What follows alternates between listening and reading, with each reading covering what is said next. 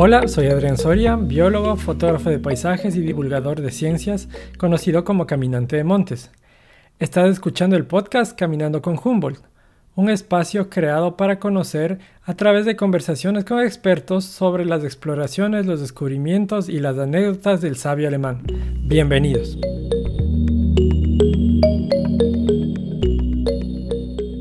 Hoy estamos con Pablo Samaniego, doctor en vulcanología él es investigador del Instituto para el Desarrollo de Francia, adscrito al Laboratorio Magmas y Volcanes de Clermont-Ferrand en Francia y actualmente trabaja dentro de un programa de cooperación con el Instituto Geofísico de la Escuela Politécnica Nacional.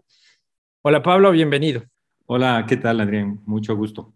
Hoy estamos contigo para hablar de la fascinación de Humboldt por los volcanes. Y tú como vulcanólogo eres el invitado para que nos ayudes a, responder ciertas preguntas que, tenemos eh, sobre esto. ¿no? La, primera pregunta que te queremos hacer es, ¿quién es Humboldt para, para Pablo Samaniego?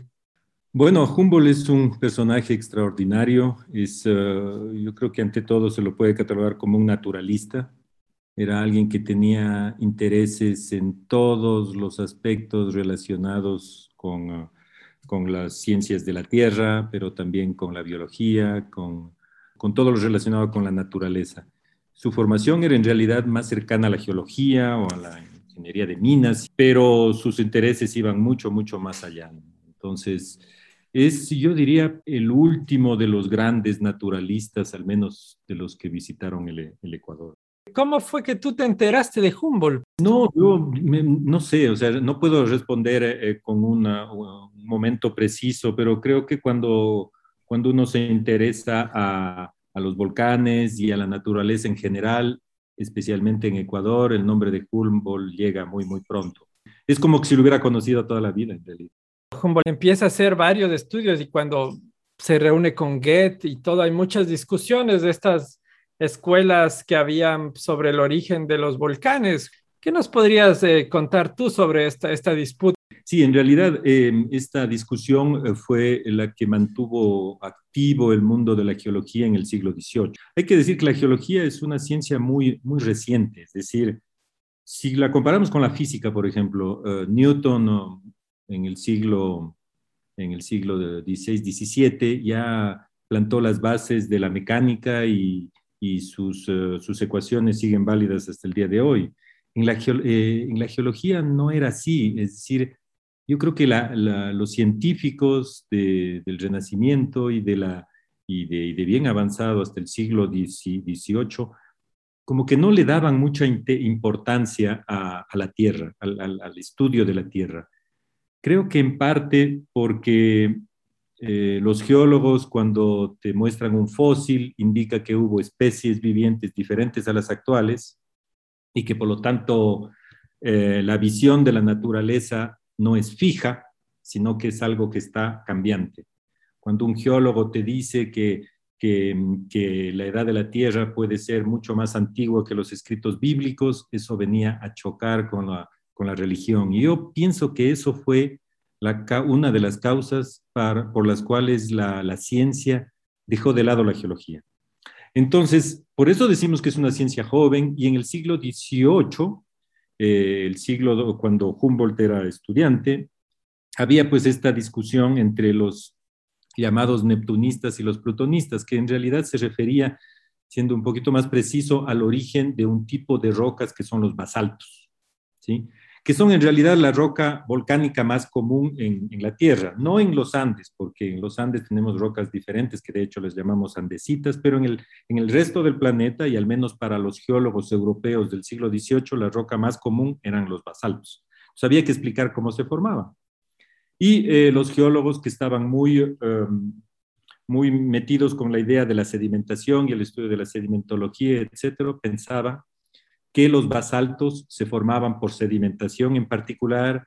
La idea les venía por eh, los eh, flujos de lava basálticos, presentan estructuras columnares y eh, ese tipo de estructuras eran interpretadas como megacristales que se formaban por, las, por la, la durante un proceso sedimentario.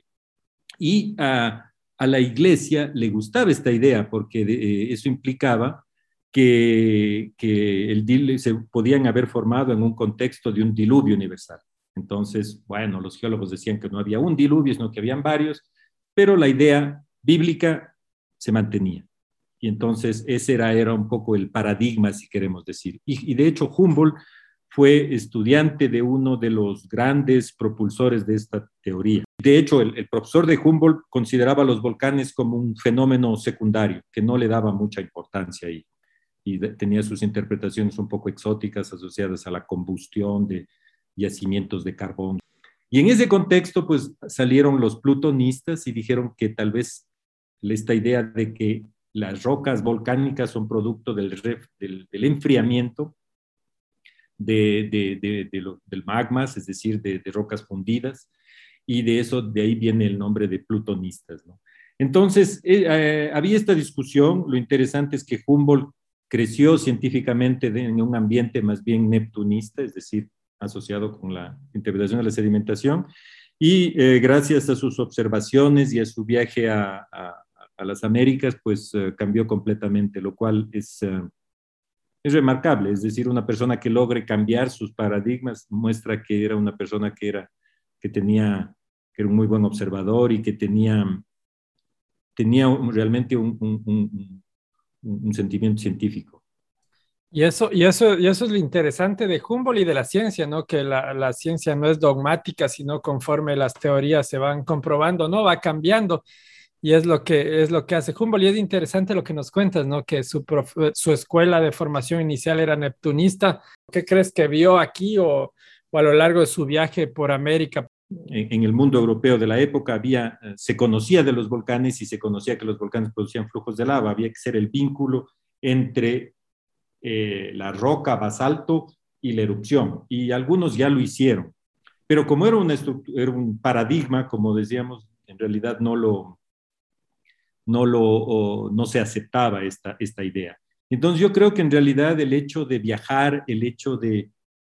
Es que hay que, si, si uno está en un laboratorio en Europa y como que la mente está un poco cerrada, mientras que el hecho de viajar, el hecho de ver cosas nuevas, como que te abre la, la mente. Y creo que eh, eh, su, su, observación más importante, que sigue siendo válida hasta ahora, fue eh, la, aquella de cuando vino acá y vio que los volcanes no estaban distribuidos al azar, sino que los volcanes seguían eh, una, un alineamiento paralelo, relativamente paralelo a la costa de las Américas. Y bueno, en el caso del Ecuador, que habían dos alineamientos, uno en cada cordillera, etc.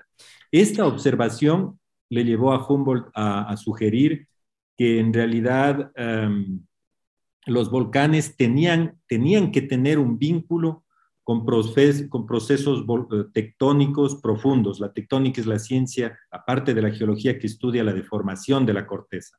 Entonces fue el primero en sugerir, y eso es un, aporte muy grande, en sugerir que los volcanes tenían un vínculo con uh, la deformación de la corteza terrestre. Eso fue quizás el aporte más, eh, más importante de, de, Humboldt para la vulcanología, probablemente. Esto de, esto de la doble cordillera eh, que tiene, ¿es común en muchos sitios o es algo único? En realidad, eh, cuando decía que la, la, la, geología es una ciencia muy reciente, es porque la, teoría que, que mantiene toda la, los conceptos geológicos actuales es la tectónica de placas. Y eh, eh, tectónica, decía, es el estudio de la deformación, y entonces la idea de que la corteza del planeta está constituida por placas tectónicas, por entidades que constituyen un continente o todo el fondo oceánico, etcétera, y hay una, más de una docena de grandes placas y una multitud de pequeñas placas que están interaccionando unas con otras. Entonces, estas placas llegan momentos en donde en algunos sitios se separan una de otra, en otros sitios se mueven una con respecto a la otra y en otros sitios entran en colisión.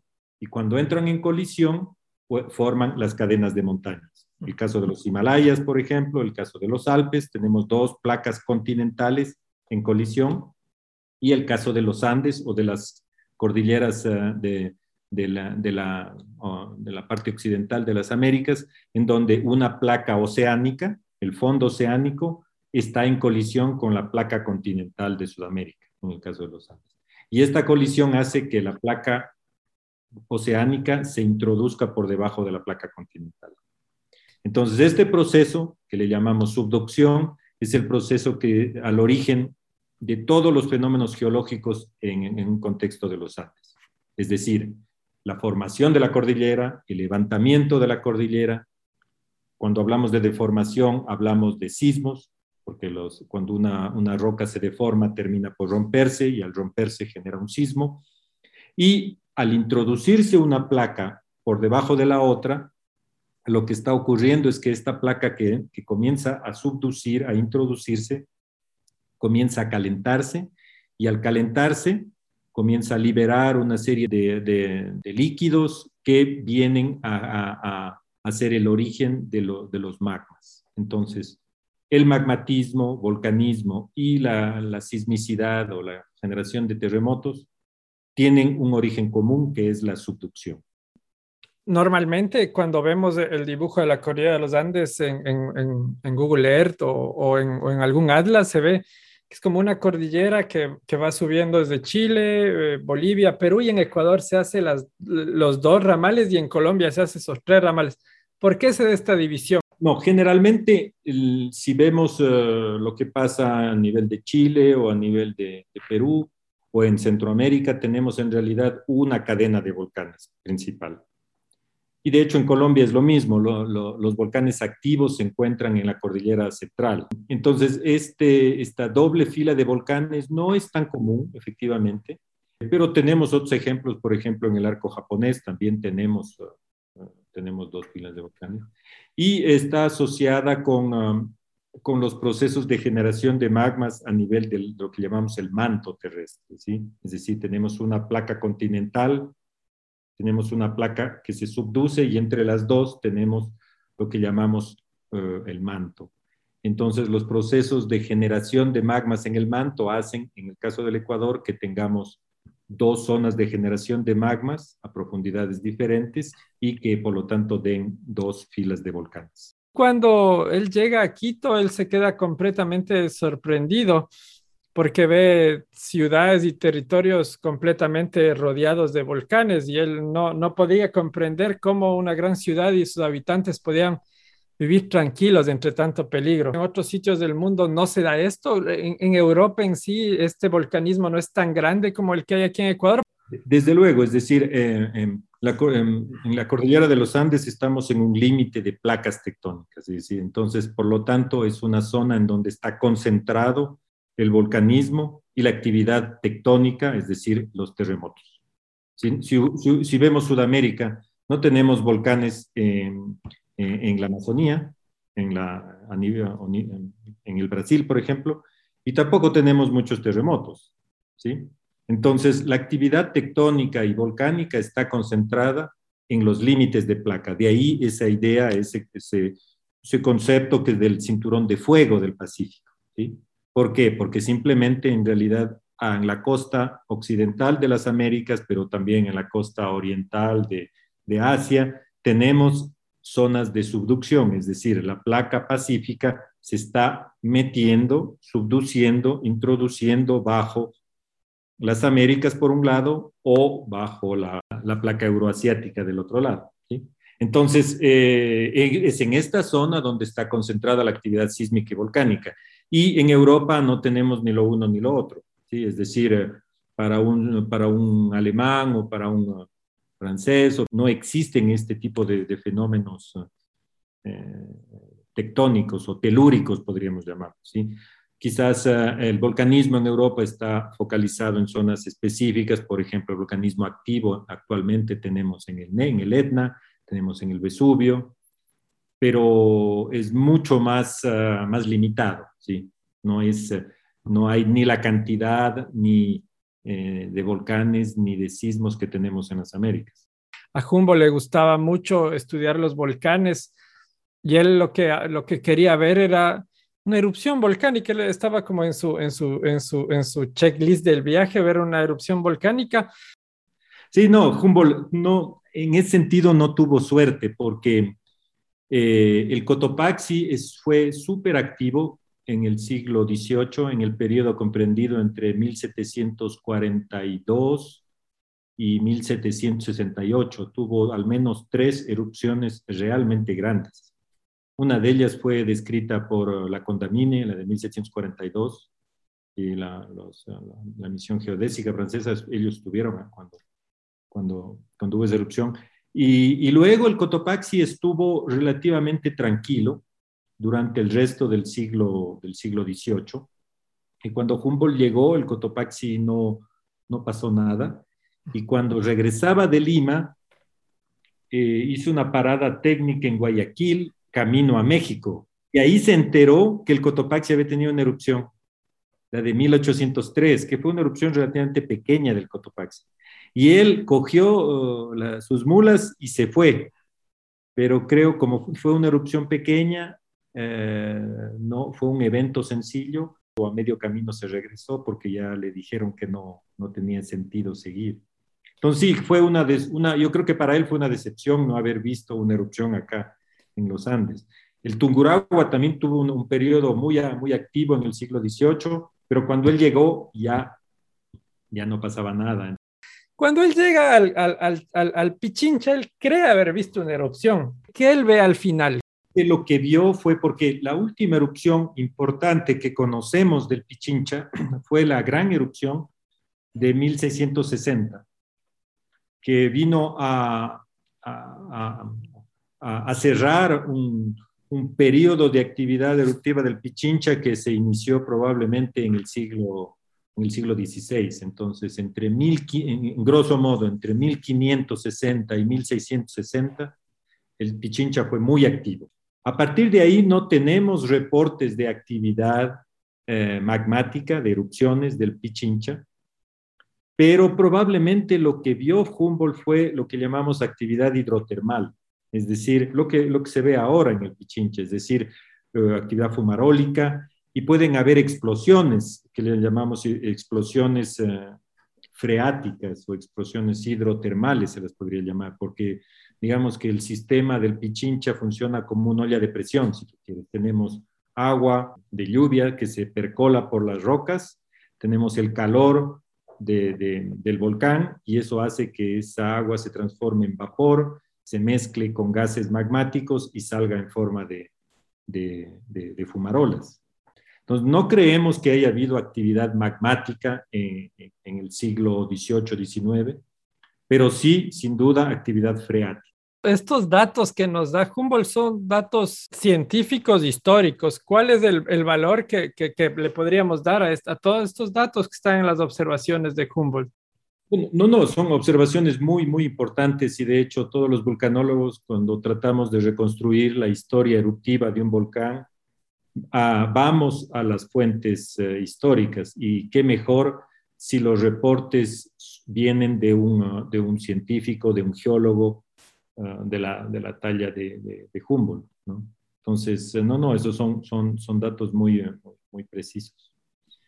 ¿Crees que se ha, se, ha, se, ha, llegado a fondo con los diarios de Humboldt? O sea, se ha hecho no solamente en, en, geología, sino en geografía, en historia, en el lado de antropología. ¿Crees que se le puede sacar más el jugo a todos estos datos?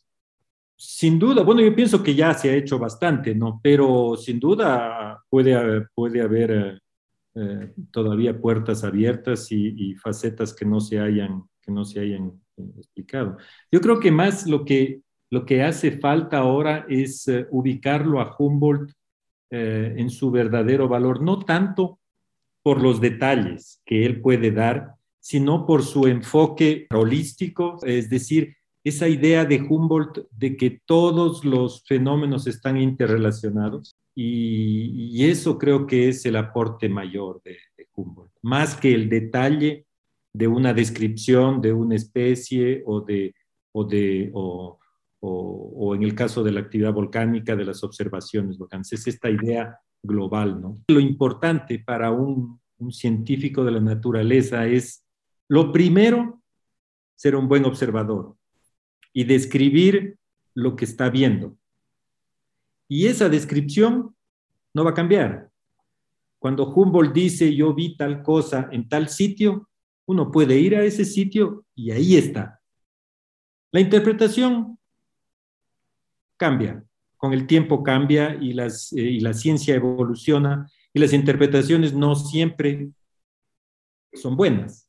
Lo importante son las observaciones y yo creo que esa es la clave.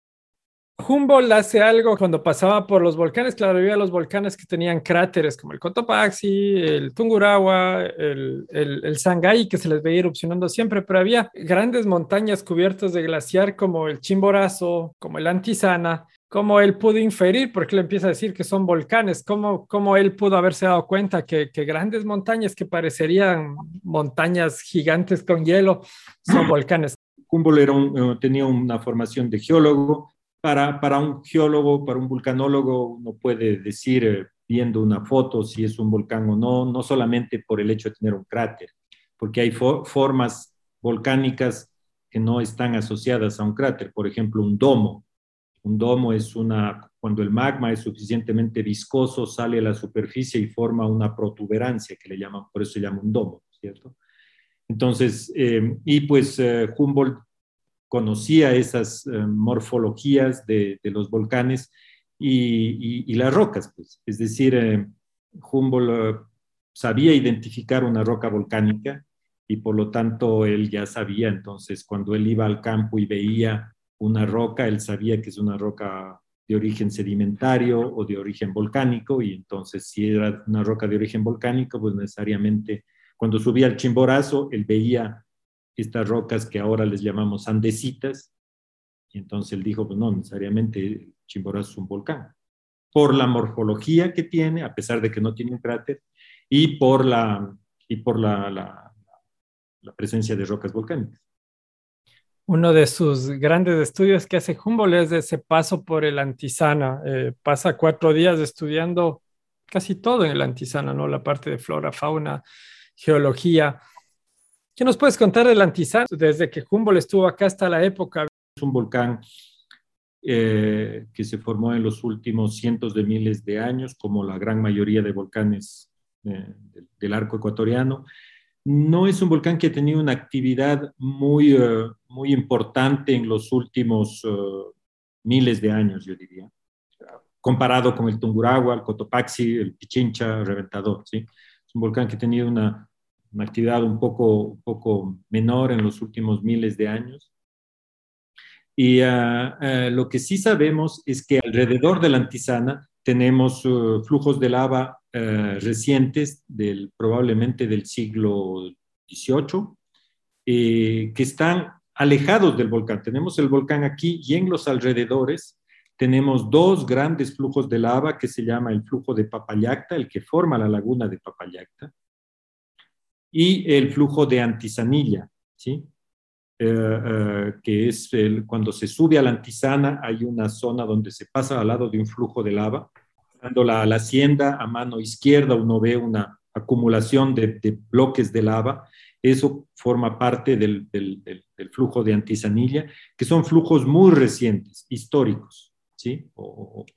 Eh, y por lo tanto, eh, ese volcanismo no sabemos bien si está asociado directamente a la antisana o más bien a este complejo volcánico muy grande que le llamamos Chacana, que constituye todo ese altiplano que, va desde, en realidad, desde la antisana hasta el, hasta el, hasta el Cayambe, incluyendo puntas, incluyendo todo ese sector, el sector de Papayacta, etc. Es un gran complejo volcánico Humboldt escribió mucho sobre las montañas, sobre los volcanes, eh, desde 1802 que pasa por aquí. Y cuando él venía por acá andaba a llevar más de 30 instrumentos, su barómetro, su sextante, su cianómetro para medir el azul del cielo. ¿Qué ha cambiado? ¿Cómo, cómo ha ido eh, evolucionando también este, este estudio de los volcanes en el Ecuador? ¿Tu institución eh, qué hace? ¿Cuál es el papel que hacen ustedes? y, y Cuéntanos cómo sería ese cambio, cómo se monitoreaba antes de los volcanes, cómo se estudiaba cuando estaba Humboldt y cómo lo hacen ustedes ahora. El Instituto Geofísico de la Escuela Politécnica que es el, eh, Instituto Ecuatoriano encargado de la vigilancia de la actividad sísmica y volcánica. Entonces, eh, en lo que respecta a la, actividad volcánica, hay en, realidad dos grandes trabajos que hacemos. El primero es reconstruir la historia de los volcanes, es decir, para saber qué tipo de erupción tiene el Pichincha, tenemos que estudiar el pasado del volcán y reconstruir la frecuencia y la magnitud de las erupciones pasadas. Saber cada qué tiempo el volcán se reactiva, saber qué tan grandes son las erupciones, saber qué fenómenos volcánicos ocurren en el Pichincha o en el Cotopaxi o en el Tunguragua, y en función de eso poder establecer escenarios de actividad futura. Ese es un primer trabajo. Eh, para la comunidad, producto concreto de ese trabajo es la generación de mapas de peligro. Es decir, un estudio geológico, vulcanológico que puede tomar años, lo tratamos de, de, resumir en un mapa de peligros, que es un instrumento de divulgación para mostrar eh, estos conceptos de frecuencia, magnitud de erupciones y, las zonas potencialmente afectadas en caso de la erupción.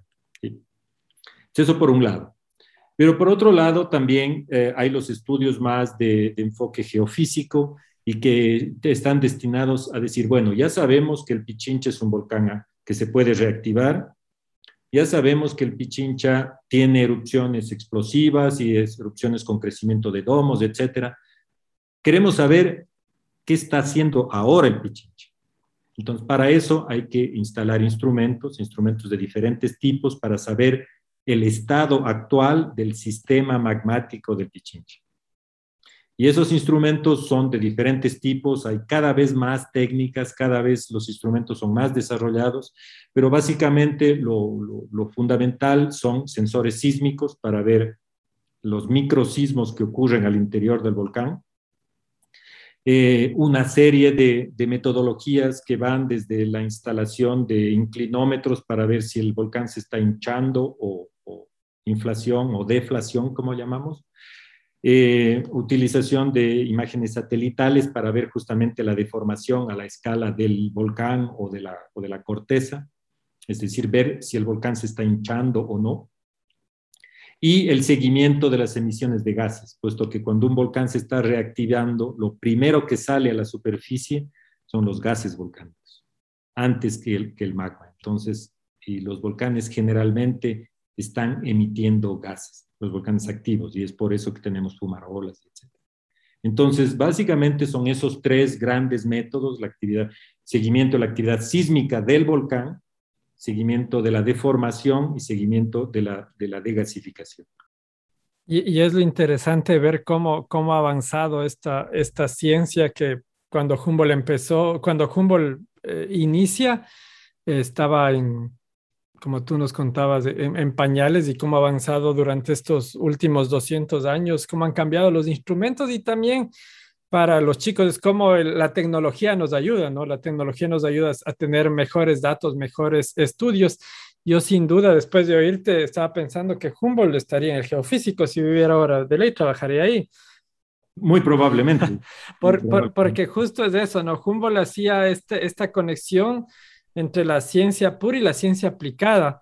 Él cuando estuvo en el lago Mérida, en, Venezuela, él se preocupó mucho porque la gente decía que el lago estaba bajando el, el, nivel del agua y eran contentos porque era un milagro que salía en las islas. Humboldt dijo, no, eso no es un milagro, se está secando el lago y sacaba los datos y es lo que hace ahora. O sea, es, esa ciencia humboldtiana está ahí en el, en el geofísico. Y, y justamente cuando estuvo en Venezuela, él hizo el vínculo ya entre esos cambios del lago Mérida y la influencia humana. Es decir, fue uno de los primeros en decir que el hombre, en su afán de desarrollo, puede causar eh, estragos irreversibles en, el, planeta. Los geógrafos dicen que Humboldt es el padre de la geografía moderna. Eh, Humboldt, eh, hay un antes y un después en geografía eh, después de los escritos y los libros de Humboldt? Eh, bueno, sí, desde luego, su, obra magna, El Cosmos, es un compendio de todo lo que se sabía sobre las ciencias naturales este, hasta la época. Y yo creo que, yo creo que fue el último de, de esa generación. Después de Humboldt, ¿qué otro gran viajero visitó nuestro país? Y se me viene a la cabeza dos uh, geólogos alemanes, uh, uh, Reis y Stubel. Pero ellos ya eran claramente geólogos, ¿sí? Y ellos vinieron con el objetivo de tomar muestras de rocas y las primeras muestras de rocas volcánicas que llegaron a, a, a Europa y que fueron estudiadas en Europa fueron de, de Reis y Stubel. Y, uh, y, poco después, ya entrando, llegando al siglo XX, vino un glaciólogo que se llamaba Meyer, y él ya, ya, ya no se interesaba tanto en las rocas, sino más en los glaciares. ¿sí?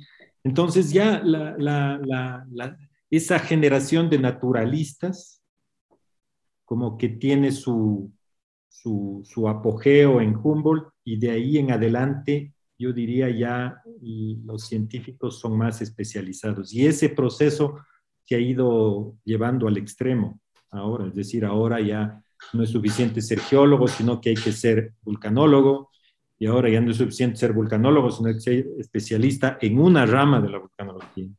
Eso es así en todas las ciencias, ¿no?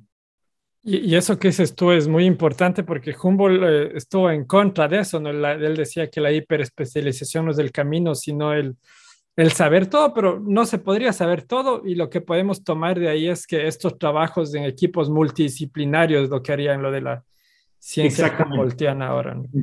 A, a, hoy por hoy no se puede hacer ciencia de alto nivel en todo. Es decir, yo, yo digo a la gente, alguien que tiene una idea de todo es probablemente alguien que está diciendo generalidades.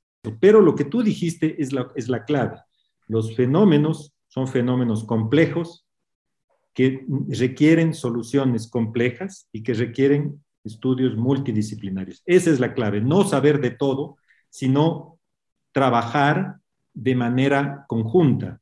Y en el IRD eh, cada vez hablamos más de ciencia transdisciplinaria, es decir, no saber de todo, sino trabajar de manera que las ciencias, de manera un poco transversal. Hay un problema y la manera de solucionar ese problema es a partir de varios enfoques científicos que deben ser compaginados.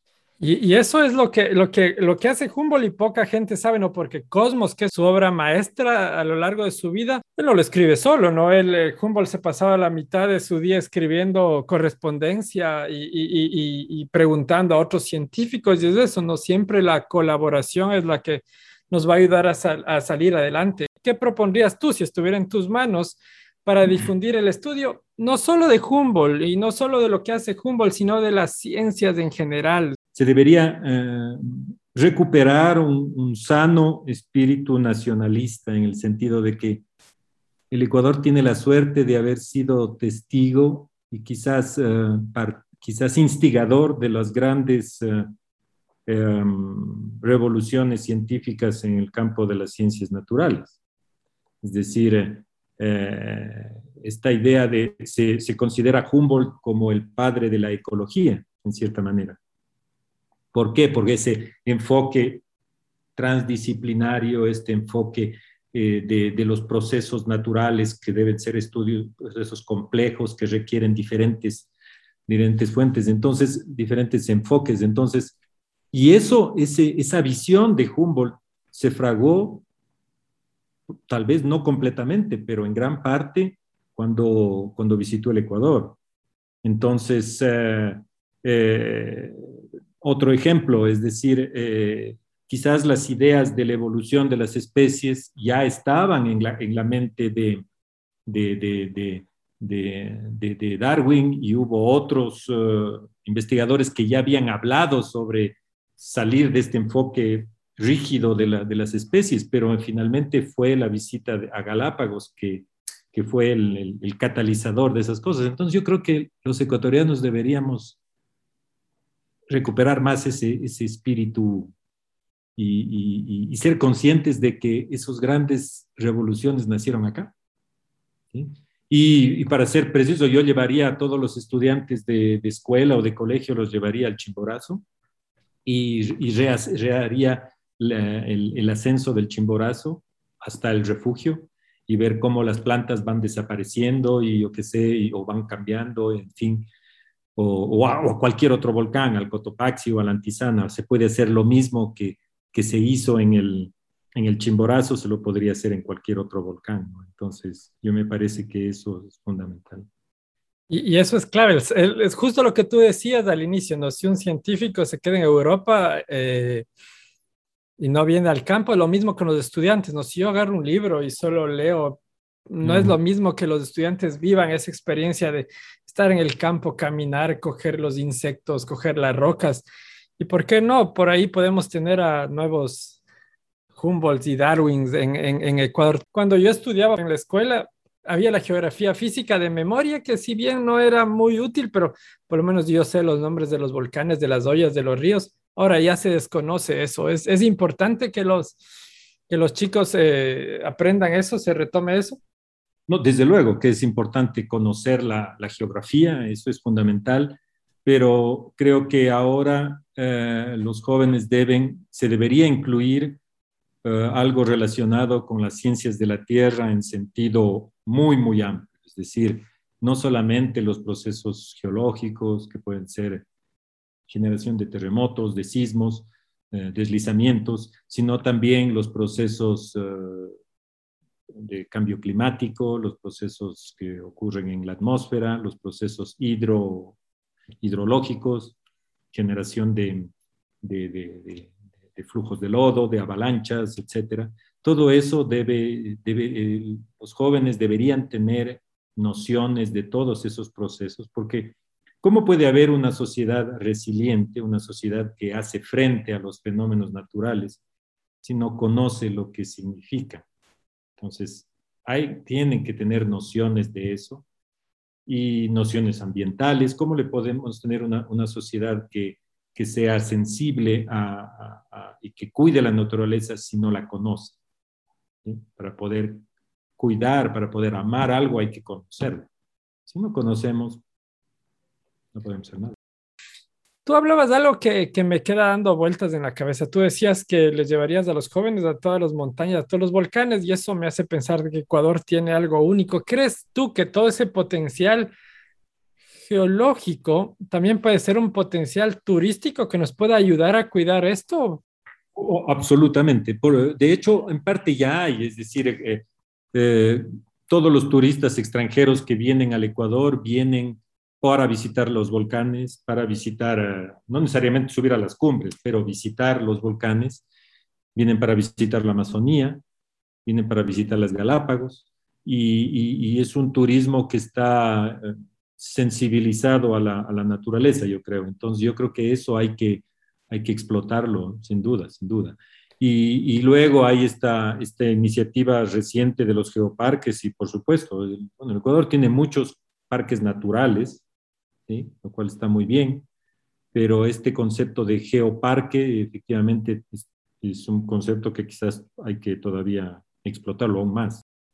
Ese potencial es muy, muy grande. Otros países, Estados Unidos nomás o Islandia, tienen igual particularidades geológicas únicas y y uno va y encuentra cientos de turistas viendo los, atractivos geológicos, ¿no? Yosemite ahí viendo el Capitán. Y eso es algo, algo que Ecuador deberíamos tomar en cuenta para, para explotar esta avenida de los volcanes y este, este legado de, que, nos, que nos deja Humboldt, porque Humboldt a la larga le ponen la palestra a, a Ecuador. Para ir cerrando, nos interesa mucho el tema que estamos conversando. ¿Qué, qué nos recomendarías leer? Para aprender no solo de Humboldt, sino de, tu área, pero para que leamos los comunes mortales ahí. Si yo voy en un bus, si yo voy en el trole, si yo voy por la... ¿Qué, qué libro me recomendarías para profundizar más y entender más todo este tema de vulcanología y de geología? Bueno, hablamos de, un, de este libro que salió hace poco, La invención de la naturaleza. A mí me encantó, yo sé que los, los conocedores tienen sus críticas, pero creo que es un libro genial para conocer quién fue Humboldt y ubicarlo eh, en el puesto que, que, ocupa en, el desarrollo de las ciencias naturales a la escala mundial. Yo creo que para mí es un libro fantástico. Los viajeros científicos que pasaron por acá, eh, eh, los primeros que llegaron fueron los, la misión geodésica francesa. Y ellos llegaron bastante antes que Humboldt. De hecho, Humboldt leyó los trabajos de la Condamine, de Bouguer, etc. La idea de que venga una misión de alto nivel eh, científico enviada para la, por la Academia de Ciencias de París para resolver un, un, problema muy, muy puntual, pero muy, muy importante de, que se discutía en esa época, y que venga al Ecuador y que pasen ocho años acá haciendo trabajos científicos eh, es algo que, que merita. Y hay un libro que a mí me gusta mucho de una, de una, una escritora francesa que se llama Florence Tristama.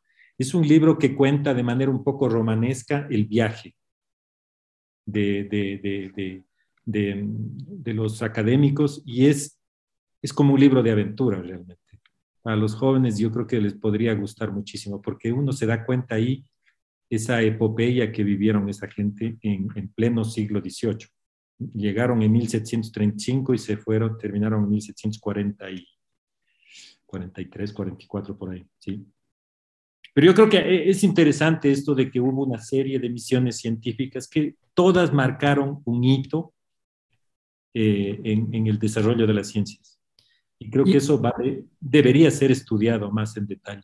Y, y, es, y, es, lo interesante esto que dices tú, es clave. Esto, estos libros de narraciones son los libros que a la larga también le hacen quien es Humboldt, porque Humboldt cuando era niño mucho estos viajes alrededor del mundo de Bougainville y él de grande dice, quiero ser viajero, quiero bajar por el mundo.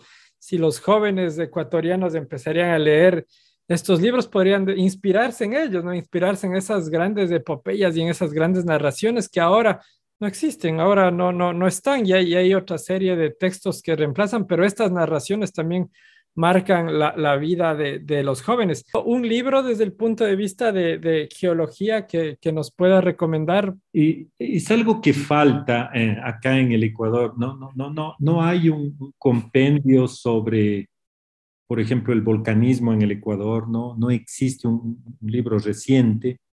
Eh, mi, uno de mis mentores, el doctor Maynard Hall, él escribió uh, un, un, en los años 70 un, un, libro que se llama, que está ahora agotado, que se llama El volcanismo en el Ecuador, y él presentaba las, las principales líneas de, de, de, conocimiento volcánico en, en, a mediados de los 70 uh -huh. y desde ahí no hay nada más. Y, y ese es un problema, no hay un libro de divulgación que que venga un poco a, a, describir. Hay una cantidad de artículos científicos, técnicos, pero, pero no hay algo de divulgación. Lo que sí hay son libros fantásticos de fotografías eh, de Jorge Anhalser y de todos los otros grandes fotógrafos que, que, que existen acá y que son, son, son, son fantásticos porque las fotos que ellos hacen son mucho mejores que las que podemos hacer nosotros humildemente. Entonces, eh, pero sí, hace falta un, libro de divulgación sobre la, sobre la, al menos el, el volcanismo. En el geofísico, uh, hace tiempo hicimos una serie de libritos. Eh, en, bueno, en, con el trabajo que realizamos entre el IED y el geofísico era sacar mapas de peligros. Y en algún momento pensamos en sacar unos libritos, unos folletitos sobre los peligros volcánicos asociados al Tunguragua, al Cotopaxi, al, al, al, al Cayambe, y así. Entonces, yo creo que son unos libritos que probablemente los publicamos con, en, coedición con la Corporación Editora Nacional.